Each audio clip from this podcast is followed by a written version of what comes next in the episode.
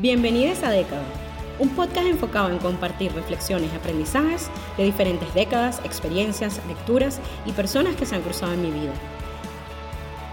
Las claves de una vida exitosa y plena no siempre te las enseñan en casa ni en la escuela. A veces las aprendemos conforme vivimos, observamos, leemos y escuchamos con atención a esos verdaderos maestros que nos rodean diariamente. ¿Y por qué privarnos de compartir ese conocimiento con los demás? Justamente esa es la misión de Década, ser un espacio de reflexión y aprendizaje compartido con la esperanza de inspirarte en este camino de constante evolución. El fracaso. Según la Real Academia Española, el fracaso es el resultado adverso de una empresa o negocio. Un suceso lastimoso, inopinado y funesto. Una caída o ruina de algo con estrépito y rompimiento. Los fracasos son errores, son caídas, son reveses o retrasos en nuestro camino hacia un objetivo. Ahora, psicológicamente se dice que el miedo al fracaso está condicionado por tres factores. El primero es la interpretación que nosotros realizamos de esa situación. El segundo, la anticipación que hacemos de las posibles consecuencias. Y el tercero, la valoración que hacemos de nosotros mismos a partir del resultado obtenido. Entonces, el fracaso normalmente nos afecta porque genera emociones como frustración, dolor, tristeza, ansiedad por esa anticipación que mencioné, miedo por ese posible resultado o consecuencias. Y son emociones con las que no nos gusta lidiar con las que nos sentimos incómodos. Además hay que tomar en cuenta que aunque para nosotros el fracaso tenga una connotación negativa, en la sociedad actual, donde los emprendimientos, sobre todo, han redefinido el significado del fracaso, hay muchas personas allá afuera para quienes el fracaso puede tener un significado completamente diferente. Y es importante porque aun cuando nosotros no sintamos que hemos fracasado, la opinión de los demás puede hacernos sentir como si hubiésemos fracasado. Entonces la pregunta es, ¿cómo hacemos para manejar el fracaso? ¿Qué es eso que le da importancia en nuestras vidas al fracaso? ¿Y qué podemos hacer al respecto? Así que hoy les voy a hablar de algunas cosas que he aprendido a lo largo de décadas, muchas experiencias, lecturas y personas sobre el fracaso. Para comenzar a explorar entonces y desarrollar un poco este tema, quiero hablar sobre el origen de nuestra percepción del fracaso. Y personalmente considero que es algo que aprendemos desde pequeños. ¿Por qué? Porque cuando estamos pequeños y, por ejemplo, nos caemos, la reacción de las personas alrededor nuestro es de inmediatamente levantarnos, abrazarnos, hacernos cariños, distraernos del dolor o de cualquier sensación que haya sido resultado de esa caída. Pero en ningún momento, y a pesar de lo muy pequeños que podamos ser, hay un espacio para racionalizar lo que sucedió y lo que tenemos que aprender de esa caída. Y lo digo porque a lo largo de todos esos años de infancia seguimos cometiendo errores, seguimos teniendo caídas y sin embargo no hay un proceso a través del cual nosotros podamos entender eso mejor. Lo que suele suceder es que hay consecuencias y reacciones que observamos de las personas a nuestro alrededor que suelen ser negativas. Por ejemplo, sales mal en un examen y te castigan o te reclaman pero no hay una reflexión sobre lo que sucedió, sobre qué aprendiste en ese proceso y sobre cómo puedes utilizar ese aprendizaje para evitar o para minimizar el impacto del fracaso en una próxima ocasión. Entonces, lo que suele suceder es que precisamente las personas que están alrededor nuestro y sus diferentes comportamientos refuerzan nuestra reacción o nuestro comportamiento, que suele ser de miedo, ante el fracaso. ¿Por qué? Porque suelen tener opiniones que son críticas, porque nos hacen sentir y pensar que no nos ajustamos a las expectativas, porque entonces se genera una sensación, se genera una autocrítica y sentimientos de culpa, porque comenzamos a desarrollar una idea de perfeccionismo, porque empieza a mellar la confianza en nosotros mismos, porque además nos empezamos a enfocar exclusivamente en los resultados y no en el proceso de aprendizaje.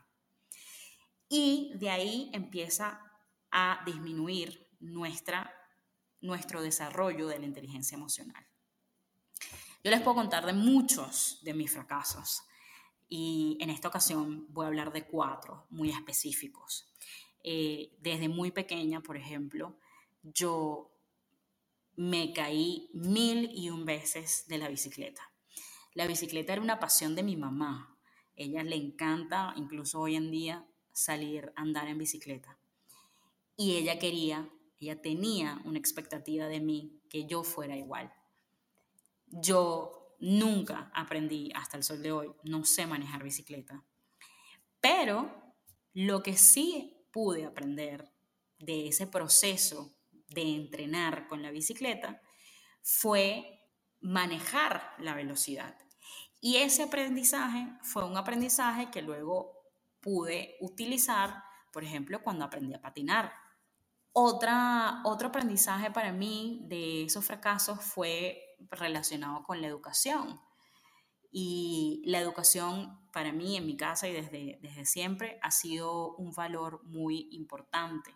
Y si les interesa entender un poco más sobre el, rol que juegan los valores y las creencias en nuestra vida, los invito a escuchar el episodio que hice sobre los valores humanos. En este caso, yo desde pequeña siempre tuve bajas calificaciones en todo lo que tenía que ver con el área de deportes. Y eso hizo que bueno, mi mamá tuviera que interceder por mí múltiples en múltiples ocasiones para ver cómo podía, qué actividades adicionales yo podía hacer para poder llegar a pasar la materia. ¿Qué aprendí yo de ese proceso? Que definitivamente, bueno, la parte física de actividades físicas no es para mí, pero que siempre hay una oportunidad de negociar y no estoy hablando de chantajes, estoy hablando de negociar, a ver qué otra cosa se puede hacer para llegar a el aprendizaje necesario. Puede ser, en este, en este caso, yo tenía la oportunidad de repetir una prueba o tenía la oportunidad de hacer una asignación que fuera más teórica y que de alguna manera probara mi conocimiento en ese deporte. En mi primer año de universidad fue donde yo obtuve por primera vez un cero, un aplazado, y fue en la materia de sociología. Y lo mismo me pasó después cuando continué con mi licenciatura en los Estados Unidos. No tuve un aplazado, pero sí fue la primera vez que tuve una nota por debajo del promedio. ¿Y qué aprendí de ese proceso? Que había una metodología para lo que el profesor o profesora estaba inculcando y que yo podía buscar ayuda, bien fuera de los profesores o de mis compañeros, para entender qué era lo que tenía que hacer diferente para poder pasar la materia. Y mi cuarto ejemplo viene de los empleos. Y quizás ha sido uno de mis fracasos más importantes y también ha sido uno de mis aprendizajes más contundentes. En una oportunidad cuando yo trabajaba en una empresa de licores con, una cobertura de todo el continente americano, hubo muchos cambios y eso me llevó a tener que evaluar otras opciones en, en, lo que era el equipo correspondiente al mercado norteamericano, al mercado estadounidense solamente. Y yo, cegada por el miedo, solo exploré una opción. Después de haber tomado esa opción y de haber fracasado porque no me fue bien en esa oportunidad y terminé saliendo de la empresa, por mis propios medios, pero igual saliendo, entendí que el aprendizaje era asegurarme de explorar todas las opciones libre de miedo. Y eso es algo que incluso hoy y desde ese entonces hago y también siempre le recomiendo a todas las personas que, me rodean en el mundo laboral o, o personal. Lo mismo sucedió, por ejemplo, y por eso hablaba de los emprendimientos, cuando, cuando empecé a trabajar en Uber. Uber me enseñó mucho esta idea de fracasar rápido y, de aprender lo más posible de eso porque en Uber había muchos experimentos todo el tiempo, todo lo que hacíamos estaba dentro de un contexto experimental. Y básicamente todo lo que aprendíamos, fuera bueno o malo, lo documentábamos y lo compartíamos con los demás. Y parte de eso fue también eh, una reorganización que también viví allí.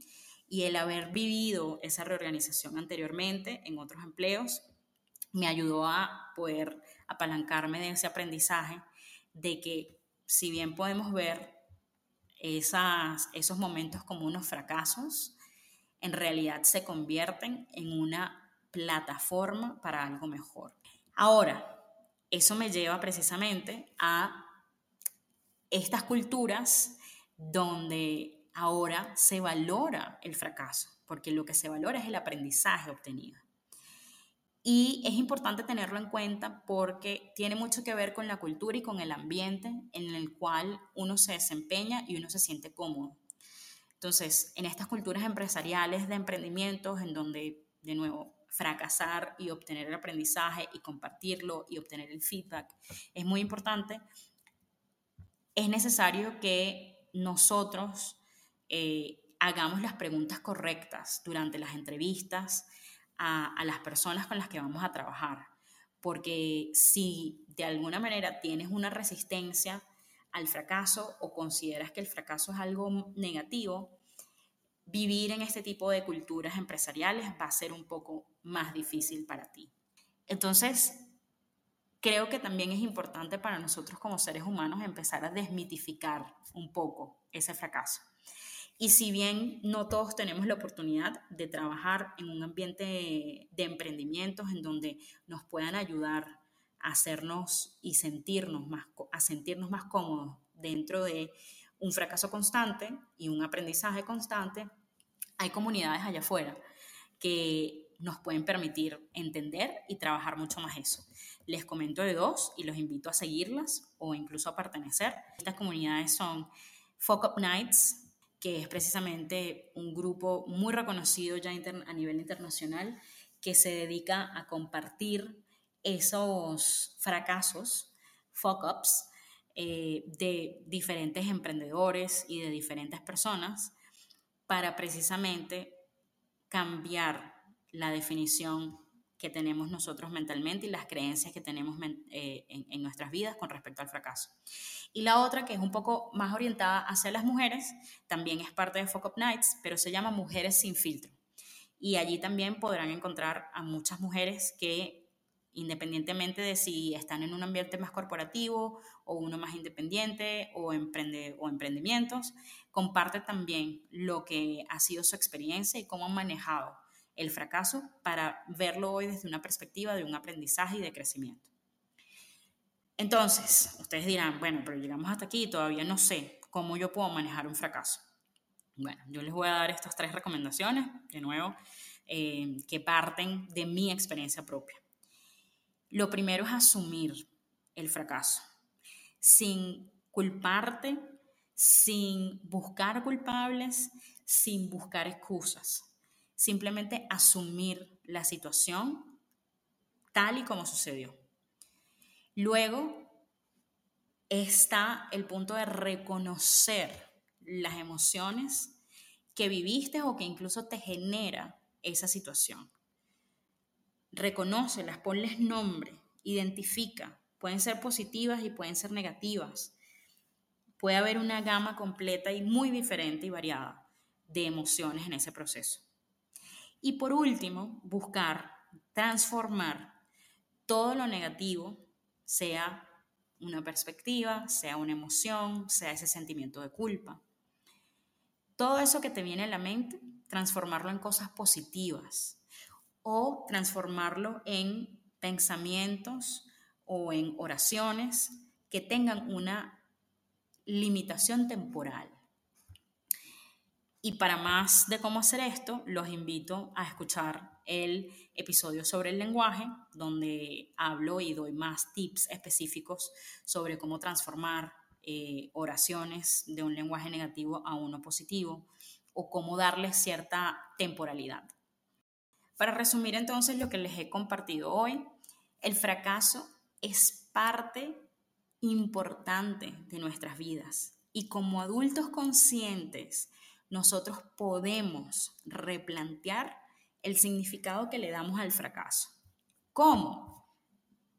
Reconociendo las emociones que nos genera esa situación, bajándole el nivel de importancia a lo que los demás opinen, transformando todo aquello negativo, pensamientos, oraciones, palabras, todo lo que te viene a la mente en cosas positivas y reduciendo el impacto de su temporalidad evitando buscar culpables, evitando buscar excusas, celebrando lo que intentaste hacer, el hecho de atreverte y el proceso que viviste al aprender.